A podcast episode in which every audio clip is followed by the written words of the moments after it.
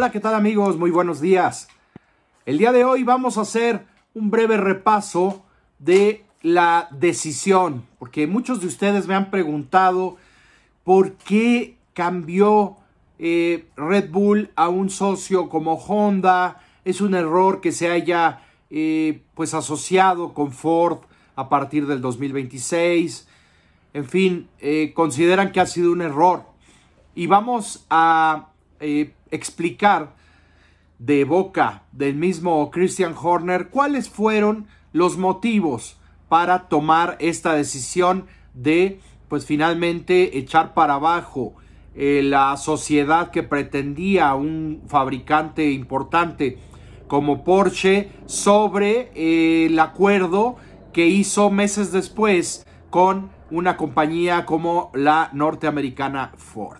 Y bueno, como todos ustedes saben, eh, Red Bull pasó de esta posibilidad concreta de una adquisición al menos parcial de las acciones del equipo eh, por parte de un fabricante como Porsche a encontrar este acuerdo de asociación con otro fabricante en un par de meses.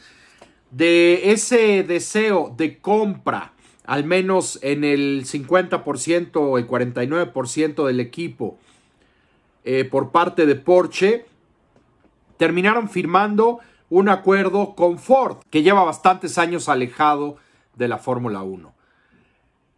A final de cuentas, el vínculo, el vínculo entre estas partes se hizo oficial en Nueva York hace tan solo unos días. Christian Horner explicó cuál fue la razón que llevó a Red Bull Racing a abandonar el acuerdo y lo que habían adelantado con el fabricante de Stuttgart y terminar firmando con Ford. Horner confirmó que Red Bull eh, y sus socios quieren permanecer en el control total del equipo, ser una dirección que tenga libertad total como ha sido hasta ahora en la toma de decisiones y no ceder o involucrar a otros en la toma de decisiones. Esto es muy importante porque creo que nos deja ver también por qué tampoco continuaron con Honda. Y mencionaba Christian Horner, esta es una relación muy diferente a la discutida con Porsche. Es un acuerdo puramente comercial y técnico. No hay intercambio de acciones o intereses dentro de la empresa. Es un acuerdo muy simple en el que tendremos la capacidad de compartir y acceder a eh, mayor conocimiento del área eléctrica e híbrida. Y mencionaba Horner, especialmente en el área de electricidad, tecnología celular, desarrollo de software, etc. Y luego, comercialmente, por supuesto, con el predominio de Ford en los Estados Unidos como socio comercial, nos permite ganar una penetración aún mayor en ese mercado.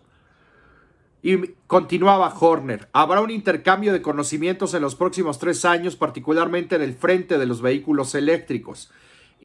Y Ford ha invertido miles de millones de dólares en la electrificación de algunos de sus productos, de, sus autos. Entonces, para nosotros, esta era un área de exposición, pero con esta asociación con Ford, Creo que lo hemos llenado y podemos competir con los otros fabricantes sin tener esta debilidad. Cuando miras el tamaño y la profundidad, la fuerza de Ford como compañía, pues no había mucho que pensar. Y haciendo un paréntesis en las declaraciones de Horner, amigos, hay que recordar que el mismo Horner resaltó que el acuerdo con Ford no es solamente eh, eh, beneficioso para ellos a nivel técnico, sino también a nivel estratégico y comercial. Esto es muy importante en esta decisión.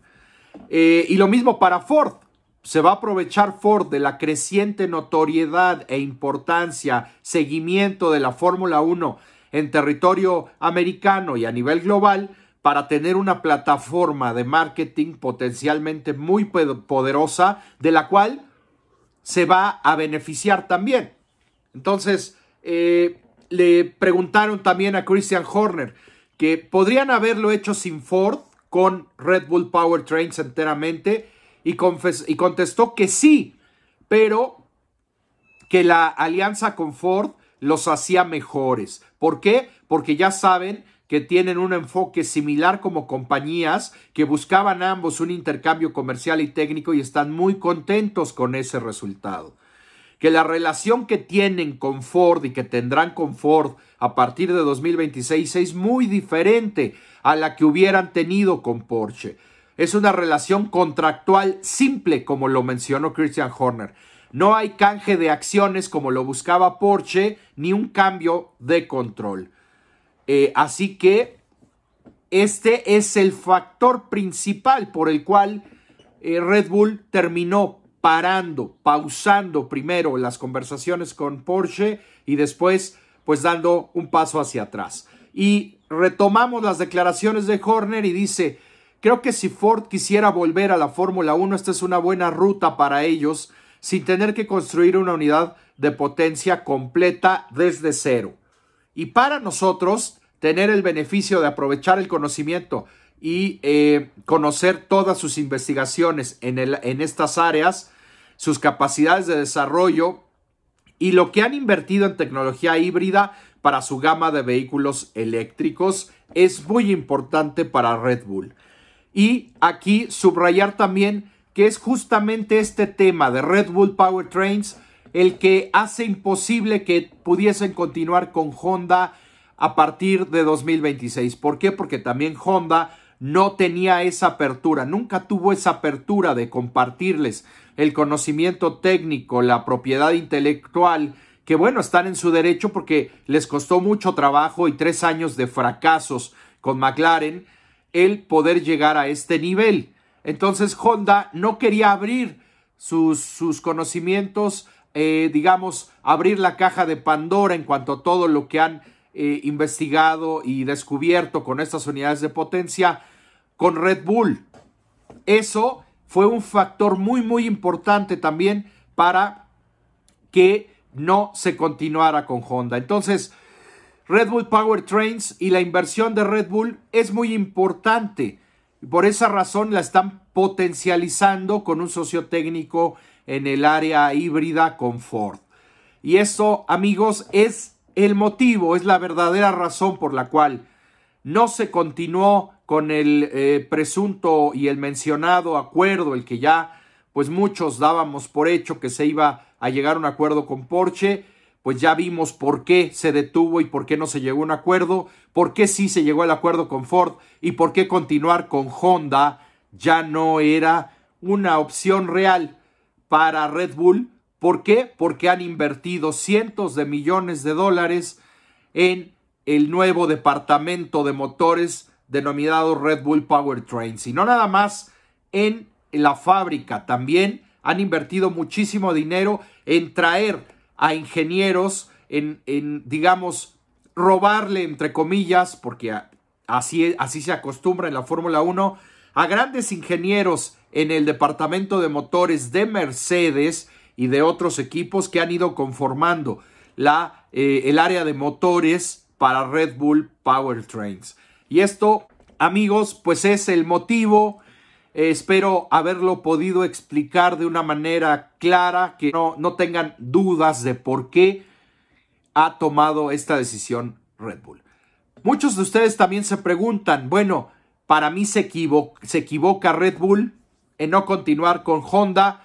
Yo creo que aquí también esa, esa pregunta es respondida porque pues no había mucho para dónde hacerse. Red Bull decidió, después de muchos años de, de sufrir con una unidad de potencia como la Renault que no le daba ya la potencia, sobre todo en la era híbrida, ¿no? Que ya no le daba lo que ellos esperaban para poder ser contendientes a los títulos y también el estar dependiendo de un fabricante que el día de mañana, un día cualquiera, decide irse de la Fórmula 1 como lo hizo Honda en 2021 cuando iban camino a ganar el título de pilotos y eh, cuando en 2022 dominaron a la categoría. Ellos con ese motor japonés y con el chasis diseñado en Milton Keynes por Adrian Newey y su equipo de aerodinamicistas. Entonces amigos, pues básicamente esas son las razones y veremos qué sucede tendrán éxito, ya lo veremos, pero es una apuesta que tenía que hacer Red Bull en aras de seguir creciendo como equipo de Fórmula 1 cada vez más independiente. Si te gustó el video, por favor, eh, suscríbete al canal, si no lo has hecho ya, por supuesto, y también los invito a que me compartan qué piensan ustedes. ¿Estuvo en lo correcto Red Bull? ¿Les parecen correctas estas, esta argumentación por parte de Christian Horner? ¿O ustedes hubieran hecho algo diferente? Gracias amigos, como siempre. No olviden dejar su like antes de irse y es un gusto haber estado con ustedes el día de hoy. Nos vemos a la próxima.